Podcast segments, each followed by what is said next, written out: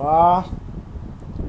Bom, estamos de volta agora diretamente para realmente a nossa live, para a gente bater esse papo é, é, de terça-feira, nossa, nossa live de terça-feira. Vou esperar que é, algumas pessoas já começaram a entrar para a gente bater o nosso papo de hoje. Hoje nós vamos conversar com o economista Felipe Rocha, economista da FEComércio, né, da Federação do Comércio daqui de Alagoas. O Felipe vai, vai poder dar um contraponto a tudo que eu comentei, mas é bom que ele preste alguns esclarecimentos, algumas dúvidas que a gente tem em relação à própria economia, né, ao próprio momento que o país está vivendo, que Alagoas está vivendo e que o comércio tem, tem enfrentado esse momento tão turbulento. Eu vou, vou colocar o Felipe já aqui, a gente começa o bate-papo e daqui a pouco as pessoas começam a, a nos, nos acompanhar. É, só para mandar um abraço aqui para o Eucides e para o Fabrício Azevedo também que está nos acompanhando aqui.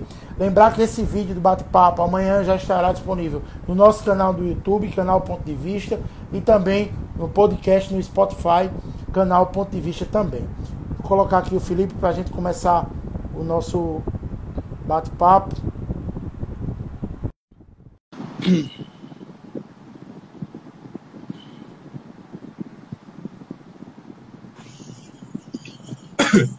Olá. Ô, Felipe, boa noite. Tá me ouvindo bem? Tô, vocês conseguem me escutar? Na hora, Perfeito. mesmo. Beleza, Felipe, vou, vou como é um bate-papo um pouco rápido, porque as lives não demoram muito, eu já vou começando certo. aqui pra gente.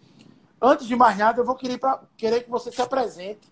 Qual, é, em que setor você trabalha do FEComércio, que área você trabalha. A gente sabe que você é economista é, do, da, da FEComércio aqui de Alagoas, mas eu queria que você contasse um pouco do seu trabalho para a gente começar realmente o bate-papo.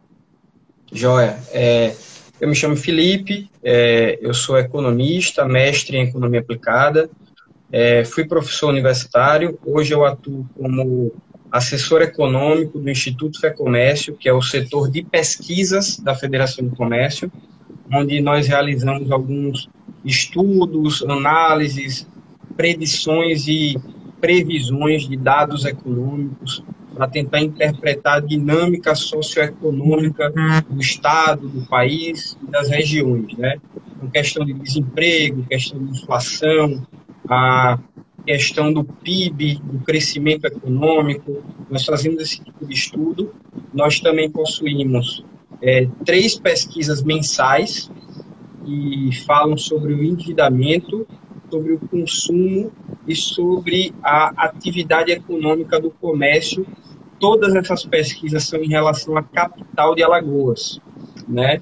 onde a gente tenta mostrar o retrato econômico mensal da capital, que também deve refletir nos demais é, municípios, justamente porque a capital concentra 45% do PIB do nosso estado.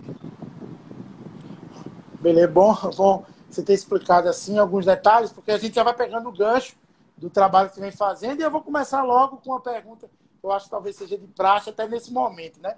Como, como a Fé Comércio, como o, o, o Instituto, no caso que você que você está é, tá trabalhando, como está vendo esse momento da pandemia que já tem, já dura praticamente dois meses de isolamento, Sim. vamos dizer assim, da população. Como está vendo esse estudo? Então, é, a questão do, do isolamento social, é, nós sabemos que ela é necessária. Né? Alguns estudos científicos é, comprovam que o isolamento social ele é necessário para achatar a curva, para não ter um excesso é, de oferta de moribundos nas UTIs dos hospitais, né? E esse excesso causaria uma, um, um grande problema para a sociedade, porque não teria como controlar a esse grande número de doentes, e aí o efeito de morte seria, de óbito, seria muito maior do que nós estamos vendo hoje. E olhe que hoje a média de isolamento social no país é de 48%, está muito baixa, né, porque o recomendado pela OMS é de 70%. Então, por isso que nós estamos vendo aí uma aceleração né, do número de pessoas com Covid e uma aceleração também, infelizmente, do número de óbitos. porque as pessoas não estão respeitando o isolamento social e nós não e nós sabemos o motivo, né? Infelizmente, as pessoas acabam não respeitando porque têm necessidades, né?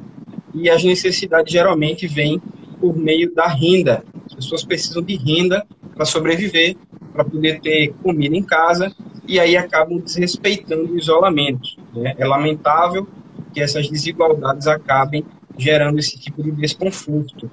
Né? Então, o que, resumidamente, o isolamento ele é necessário. Há um impacto, sim, gigantesco na economia, fazendo ou não o isolamento. Por que fazendo ou não?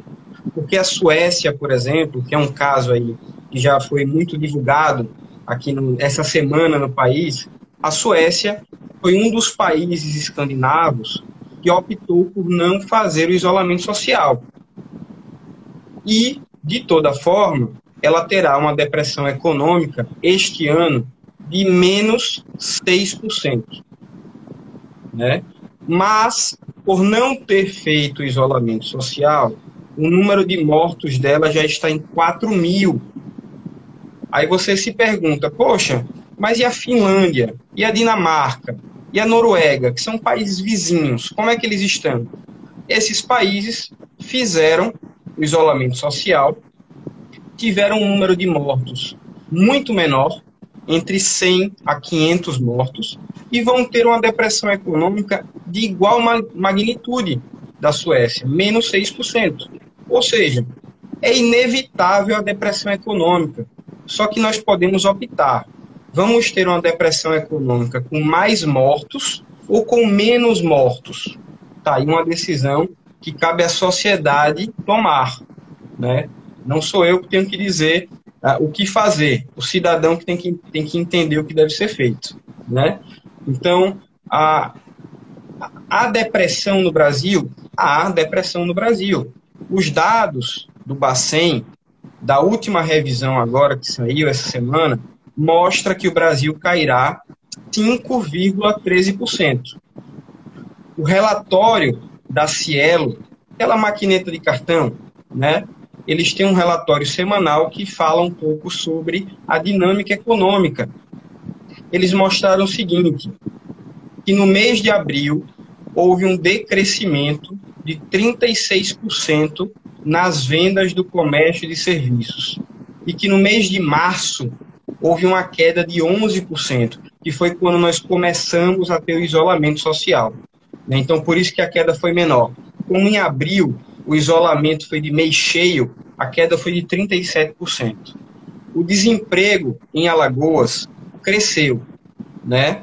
Os dados da PNAD contínua do IBGE, estou falando de dados oficiais, do primeiro trimestre deste ano, mostra que o desemprego subiu para 16,5%. Estou falando de Alagoas.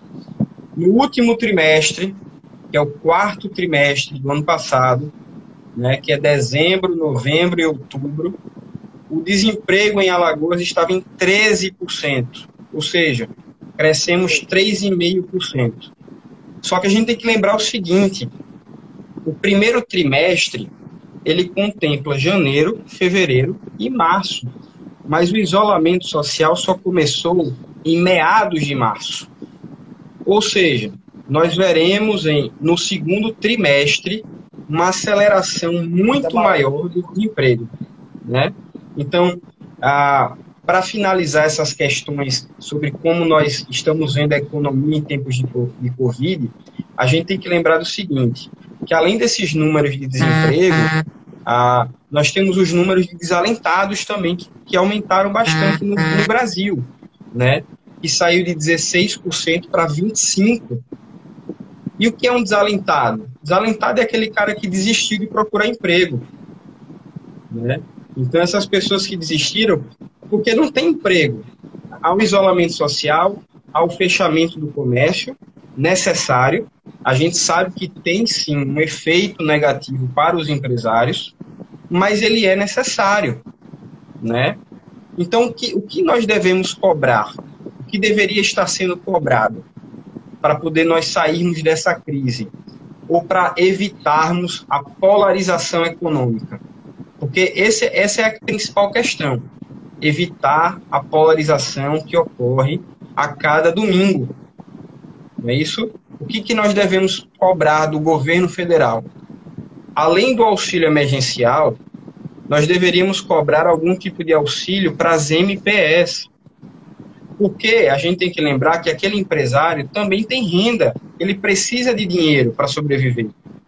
Então ele também merece uma renda de auxílio para evitar assim uma polarização desnecessária, né? Os dados da Secretaria Especial de Previdência e do Trabalho do Ministério da Economia mostram que 7 milhões de contratos já foram suspensos ou tiveram a carga horária de trabalho reduzida do funcionário. 7 milhões. E eu estou falando das pessoas que estão utilizando o dispositivo da MP 936.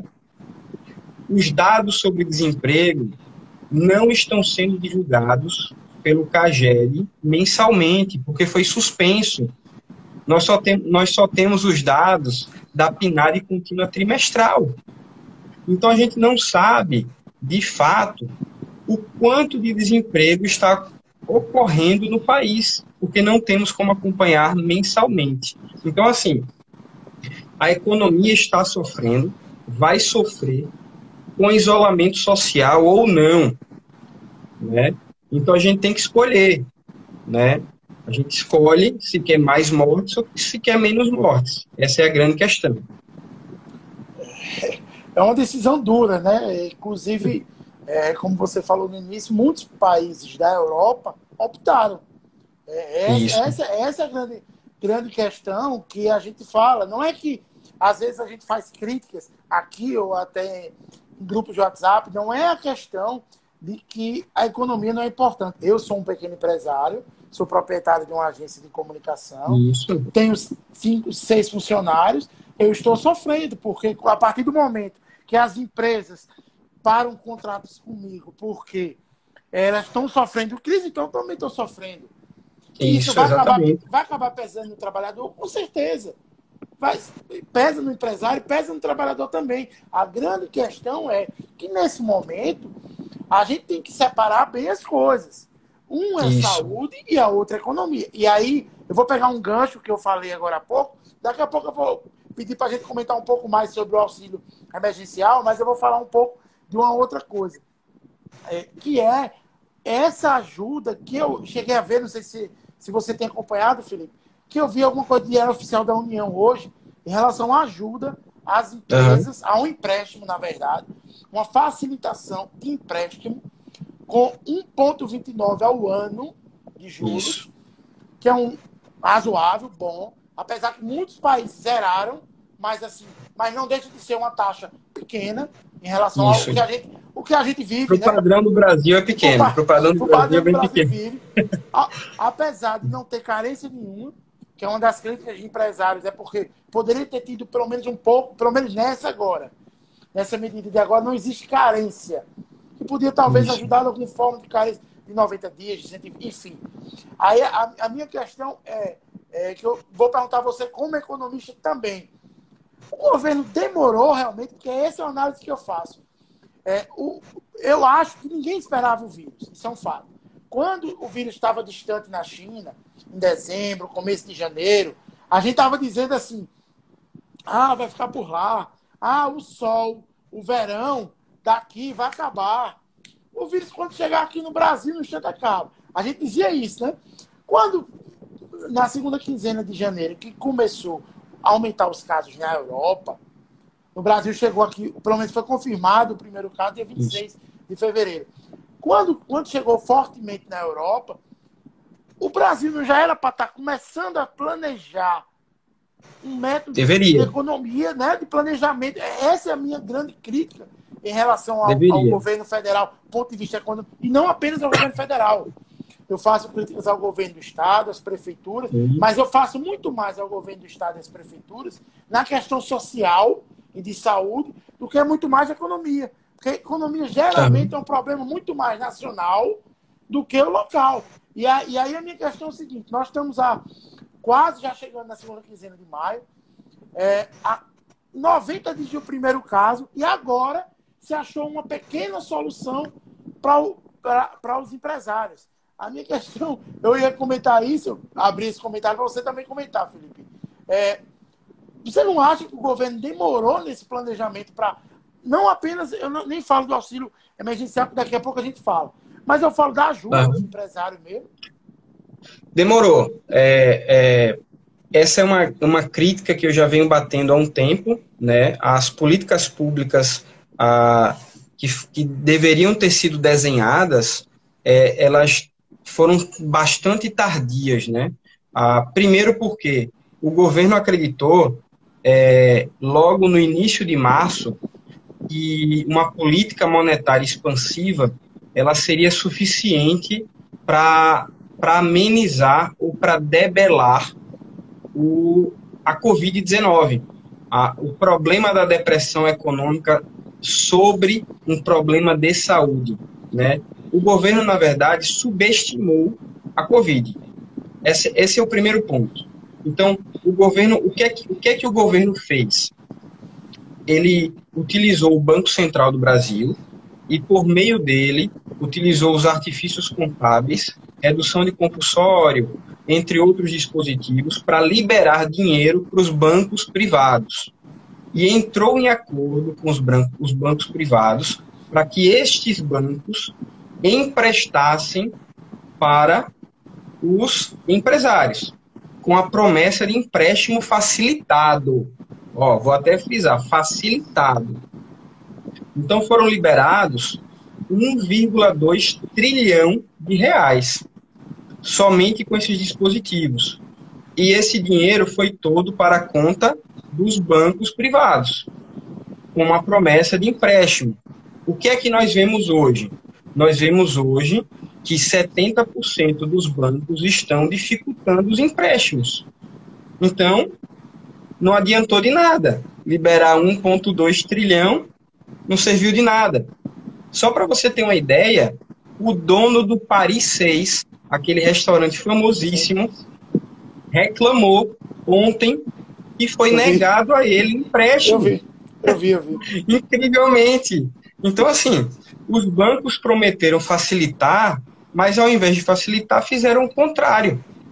Então, o que é que o governo fez? Poxa, então os bancos não estão utilizando o dinheiro deles para emprestar. O que é que eu tenho que fazer agora?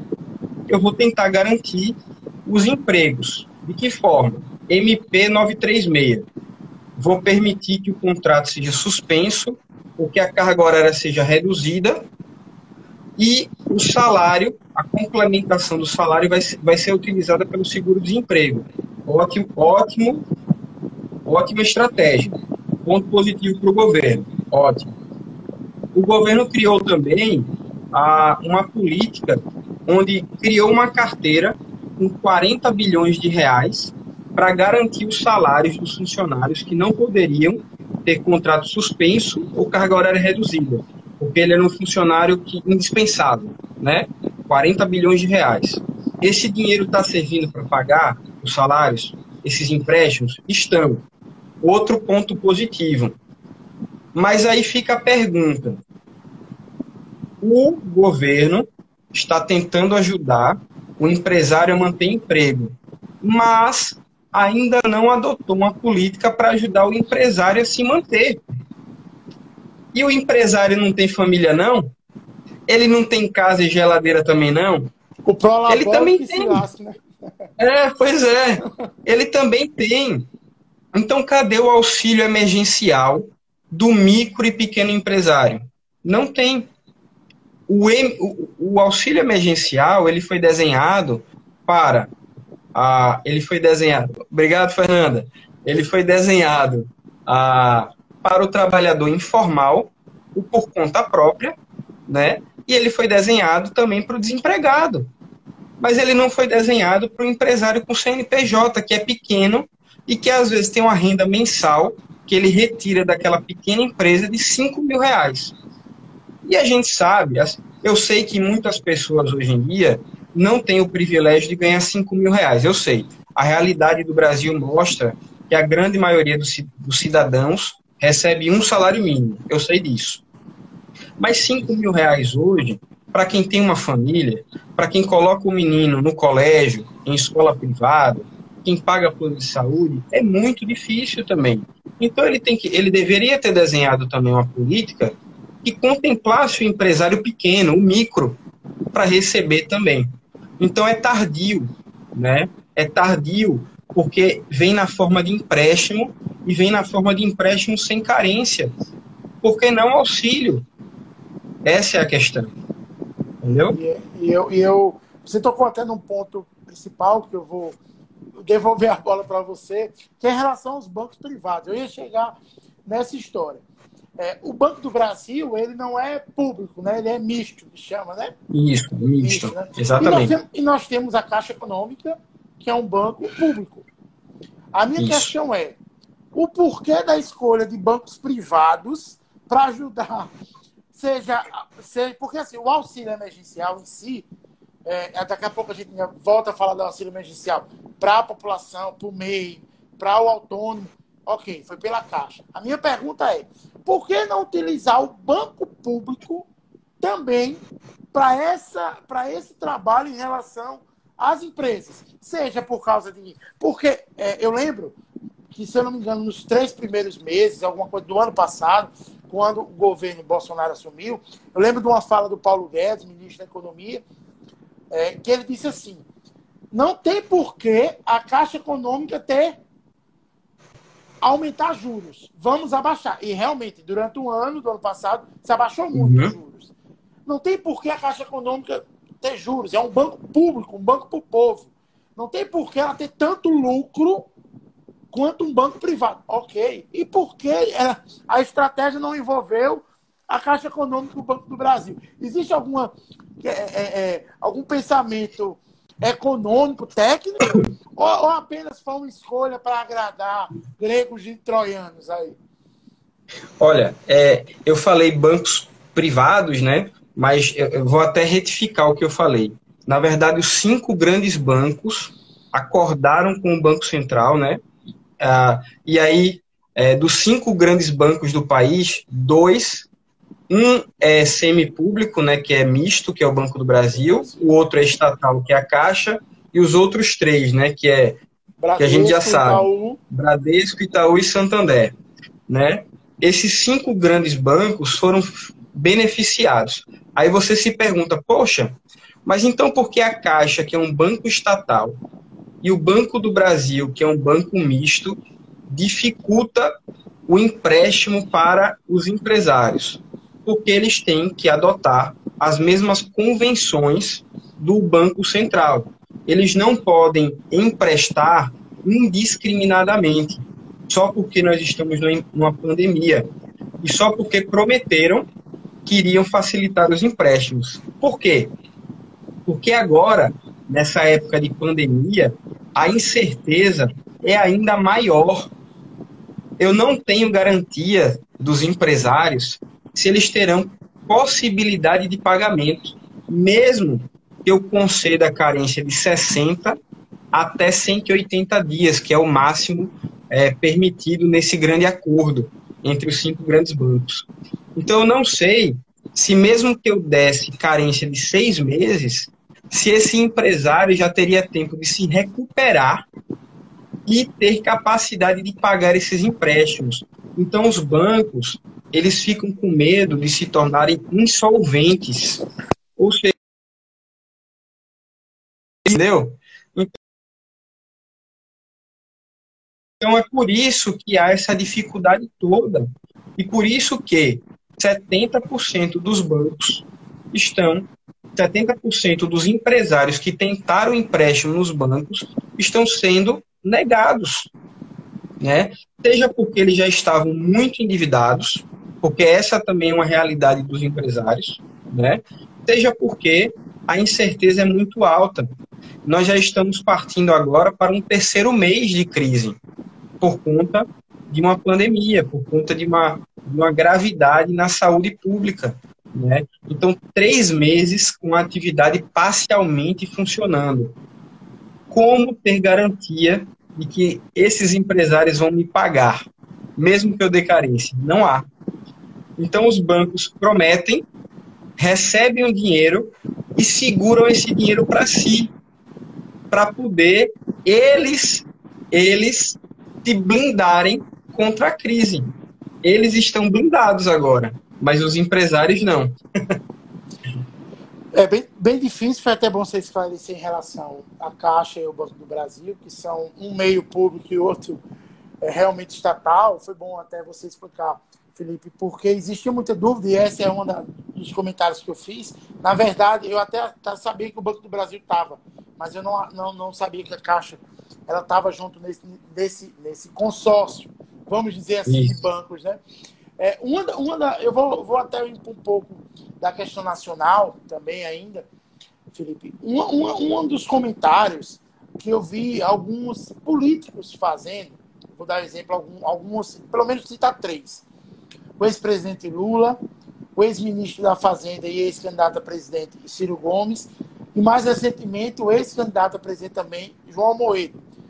Três, dois de um campo mais centro-esquerda, vamos dizer assim, um mais direita, Isso, direita, direita né? um cara mais mais de defender é, contra o estatal, né? mais, mais a, as instituições privadas. To, todos os três falaram em fabricar dinheiro, fazer dinheiro. Banco. Central precisa fazer dinheiro. Explica um pouco, Felipe, como é isso de fazer dinheiro?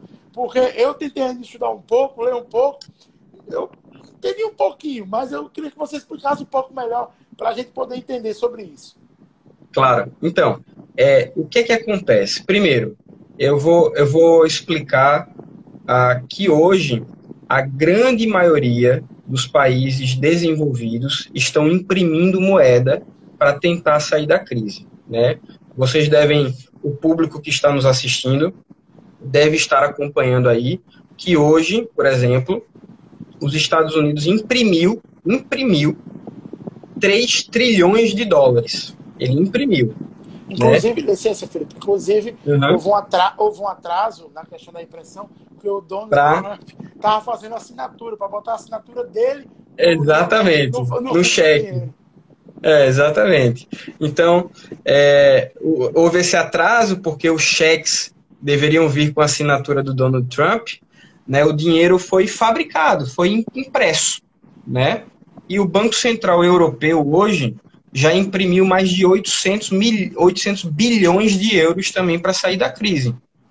Aí nós nos perguntamos, por que o Brasil também não imprime moeda para sairmos da crise? Nós podemos?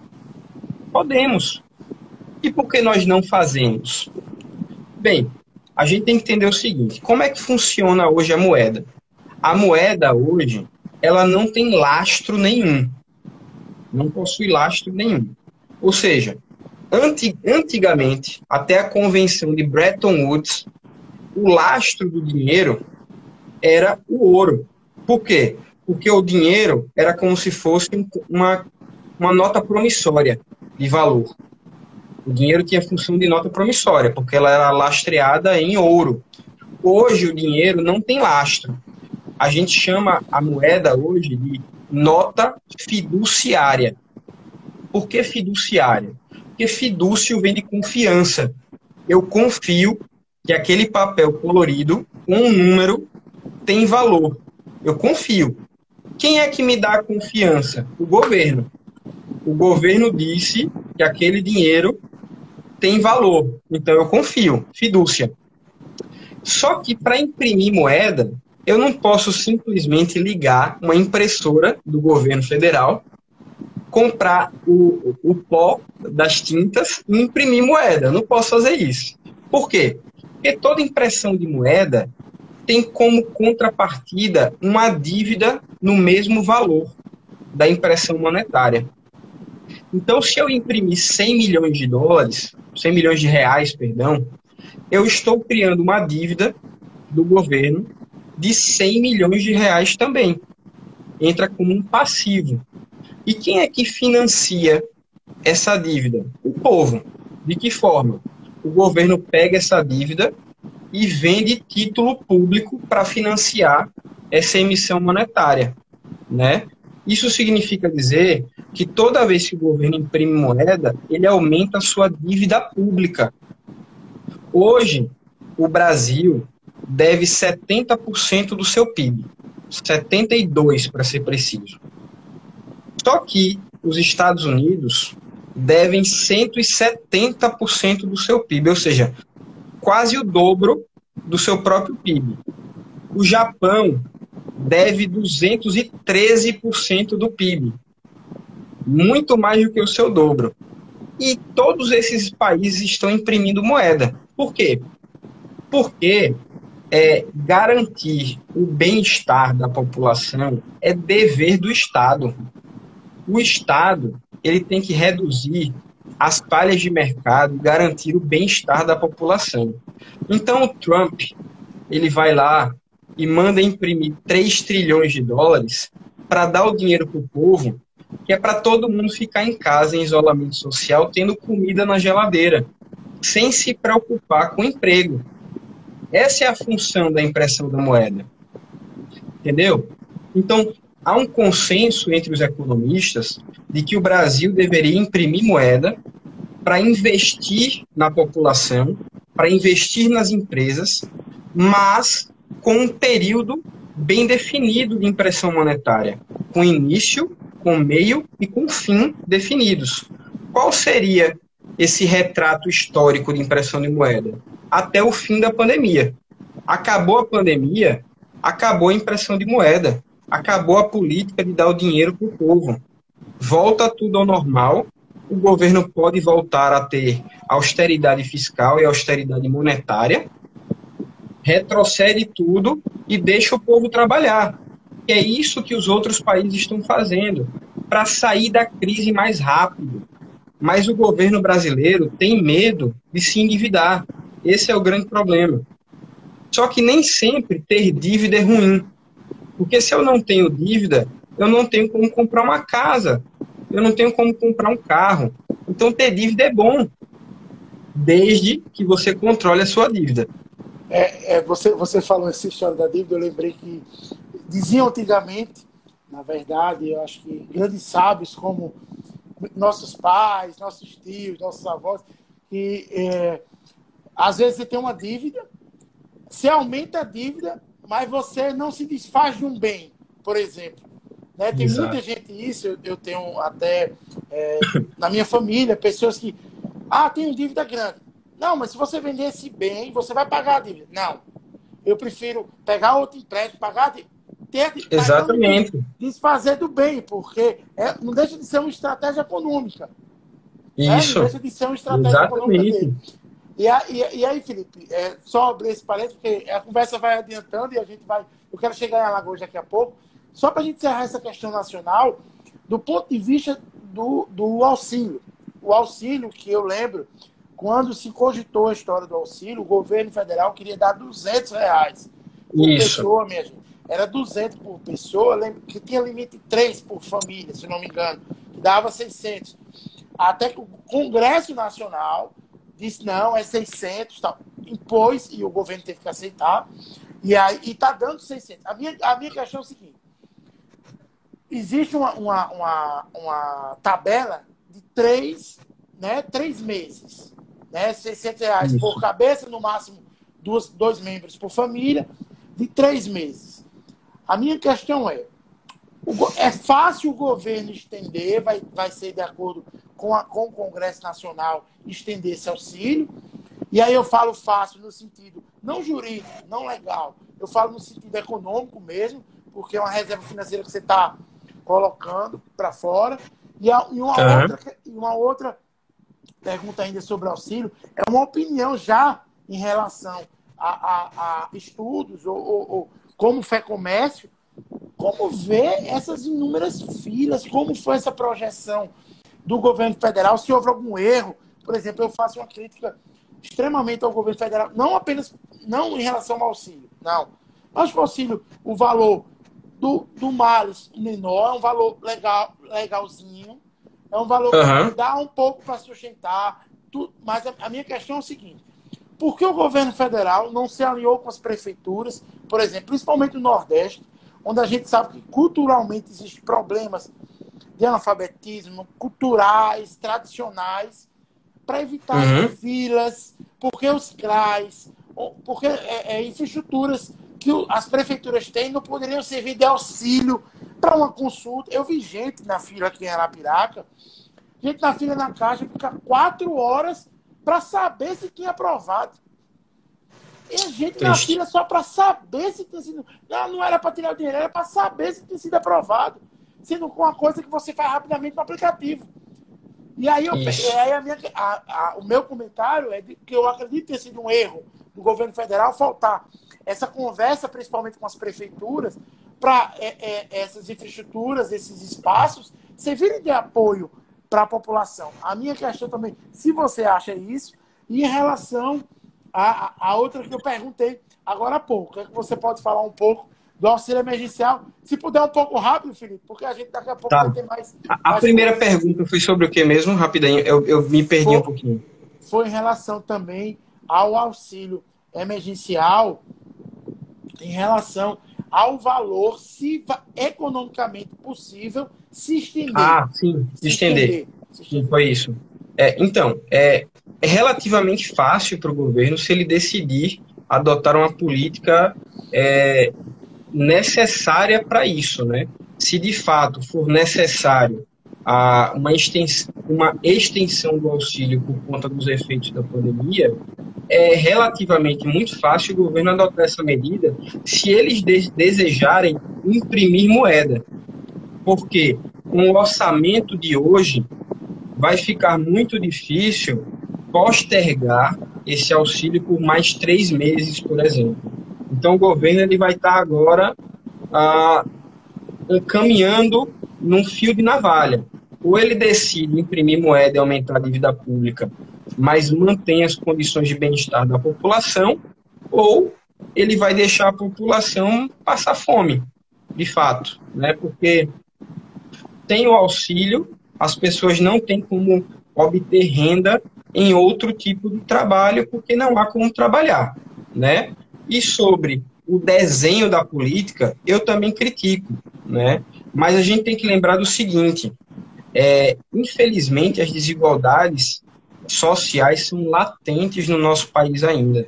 Então, nós temos o privilégio de ter um smartphone, mas a gente sabe que a realidade na periferia, que a realidade nas cidades mais pobres do, do Nordeste é outra. Não, tem gente que não tem nenhum celular. E quando tem, é um celular antigo do, do início dos anos 2000, e tem tecladinho ainda e tela verde. Né? Então, para ele, o acesso para saber se recebeu ou não, se foi aprovado ou não, é só por meio da fila. Então, o governo deveria ter pensado nesses problemas sociais antes de definir a forma de pagamento. Né? De repente, ele deveria ter deixado para que quem não tem celular fosse a fila, mas com distanciamento social. E quem tem celular, smartphone, só pudesse receber o dinheiro por smartphone, porque aí ficaria em casa e reduziria o tamanho das filas também. Né? Eu faço essa crítica também, porque essas filas ajudam a proliferar esse vírus. Pessoas estão coladas umas às outras. É um absurdo. Para mim, mim, Felipe, esse é o, é o, grande problema das filas. No, principalmente na Caixa Econômica, a gente tem enfrentado, porque quando é. é vamos, vamos lá, quando você está no supermercado menor, pequeno, de bairro, você consegue distanciamento. Ele vai colocar de 1,20m, um metro, vai conseguir. Mas quando você, na Caixa Econômica, você limita o número de, de pessoas que entram, já começa por aí, você limita o número de pessoas que entram na Caixa. Isso vai juntando gente fora, formando filas, eu tiro aqui por Arapiraca e também outras cidades do interior e também até em Maceió. Quanto uhum. de filas foram, foram, foram formadas na, na, na frente das agências bancárias da Caixa em virtude do auxílio emergencial. Muitas vezes, como eu disse, para saber apenas se estava ou não liberado.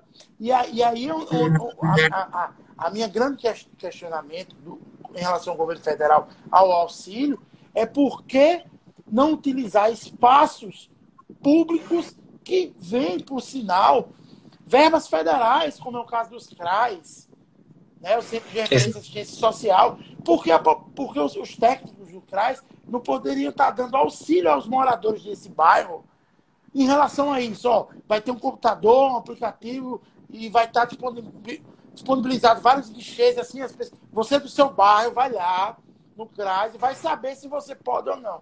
Eu acho que o governo falhou extremamente dura, dura, de forma dura com a população em relação a isso, sem olhar muito principalmente. Alô? Questão cultural tradicionalista, das pessoas irem. Oi, tá me ouvindo? Não, é porque travou, mas voltou normal. Ah, pronto, pronto. E as pessoas no Nordeste têm essa tradição muito forte. Eu vou falar um pouquinho de Alagoas, umas duas últimas perguntas aqui para a gente tentar, que ela já está perto do fim. Mandar um abraço aqui para o, o, deputado Davi Maia, deputado está nos acompanhando aqui pelo, pelo PDV, já foi entrevistado aqui. Eu acho que ele vai, vai se interessar pela, pela pergunta que eu vou fazer agora. Felipe, no, a gente vê muito isso em relação a um plano econômico nacional. O Estado em si, é, ele, ele, é, ele fica muito focado no social. Eu acho até uma coisa natural. A minha questão isso. é o que o governo do Estado pode fazer para ajudar, o governo do Estado, eu digo Estado e prefeituras também, para colaborar com os empresários. Eu vou tirar a população, porque a população em si eu vou colocar como social. Com os empresários economicamente. Por exemplo, é, é, uma, é uma diminuição de ISS, é, é uma diminuição de ICMS. O que pode ser feito dos, pelo, pelos estados e pelos municípios para poder ajudar os Sim. empresários durante essa crise? Então, é, o governo federal ele tem, ele possui muito mais espaço de política econômica do que os governos estaduais, né? Porque o governo federal ele pode fazer política é, monetária expansiva, ele pode fazer política fiscal expansiva, política alfandegária expansiva, né, também ou restritiva. É, já os governos estaduais, eles têm uma limitação muito grande, porque eles ficam com as mãos muito mais atadas do que o governo federal, que pode até imprimir moeda, como a gente já estava até discutindo aqui. Então, ao governo estadual, recai apenas a, ao que você já disse, uma postergação de ICMS, uma postergação de ISS, né? A, de repente, até um pagamento de conta de energia dos mais pobres, porque nós sabemos muito bem que o, o governo estadual, o governo do estado de Alagoas, por exemplo, é um estado pobre com uma arrecadação muito pequena também, né? Quando a gente analisa o superávit fiscal ah, do governo do estado de Alagoas, é de 200 milhões ao ano, né? E 200 milhões, para mim, é, um, é muito dinheiro falando para 200 milhões para Felipe aproveitar, né? Muito dinheiro. Mas quando a gente fala de um estado inteiro, 200 milhões de reais é muito pouco, né? Então o espaço de usar esses 200 milhões de reais, por exemplo, é muito pequeno. Então o que é que o governo do estado de Alagoas fez, por exemplo? Ele utilizou a agência de fomento dela, disponibilizando 15 milhões de reais para empréstimos a micro e pequenas empresas. Eu acho pouco, mas, segundo o próprio governo, é devido às limitações do orçamento público. E aí eu vou concordar com ele que realmente o orçamento público do estado de Alagoas é muito pequeno. E, diferentemente do governo federal, o governo do, um governo estadual não tem como imprimir moeda para poder fa fazer um investimento maior para ajudar o empresário.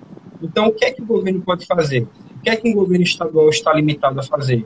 Mexer no, nos impostos, postergar imposto, é, isentar imposto temporariamente.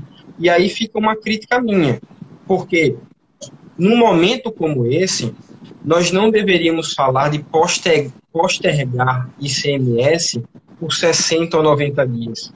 Nós deveríamos falar de isentar impostos. É, uma, é totalmente diferente. Porque ou você isenta, ou você concede a ele um desconto de 50% do ICMS. Né? Porque você tem que, de fato, aliviar os custos dele e não jogar os custos dele para o longo prazo. Porque se eu postergo, eu vou ter que pagar de toda forma esse, esse problema no futuro. Então, que alívio, que alívio eu estou tendo? Nenhum. Porque é um alívio momentâneo que será cobrado daqui a 60 dias. Então, é, os governos deveriam pensar em sim, olha, vamos isentar os impostos por dois, três meses, vocês não vão pagar nada, e a gente vai cobrar do governo federal a recomposição do nosso orçamento. Porque aí você alivia para o empresário de verdade e aí também os estados não têm prejuízo. Era isso que nós deveríamos estar pensando.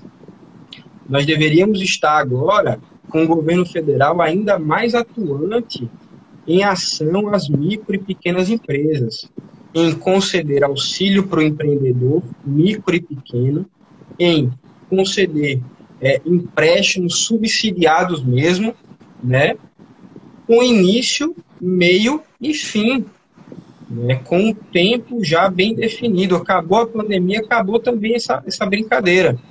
E aí volta ao normal, voltam às atividades normais, mantém-se os empregos e mantém-se os faturamentos das empresas pequenas. Ô Felipe, só para eu vou é, adiantar a última pergunta, até porque João. nosso tempo já está acabando. Que horas aí? Porque eu fiquei sem relógio aqui. Cara, são o 10 e 3. Oh, então temos poucos minutos. É, vamos lá. É, vamos supor que a economia, vamos supor que a pandemia, é, no mais otimista, otimista é, cenário possível, otimista cenário possível, é que no começo, no final de julho, vamos dizer assim, é, o Brasil, o mundo sai, o Brasil especificamente sai da pandemia. A minha questão é, quando, diante de uma crise que já se vê, esses estudos, Quanto. Opa! Tá me ouvindo agora? Ouvindo agora, agora eu tô. Pronto, pronto. É, qual a previsão de, vamos dizer assim, de retorno para uma solidez econômica? Ou, ou, se isso vai acontecer no final do ano, vai acontecer só no ano que vem, vai demorar dois anos? O que a gente pode esperar? Vou pedir para você ser bem curto, Felipe, na pergunta, tá. a gente já está no, no final. E aí, você me responder isso. O que a gente pode esperar do fim, do pós, do pós-pandemia? Então, o pós-pandemia pós é, é uma recuperação rápida da atividade econômica. Mas isso daí não quer dizer que este ano nós teremos crescimento, pelo contrário.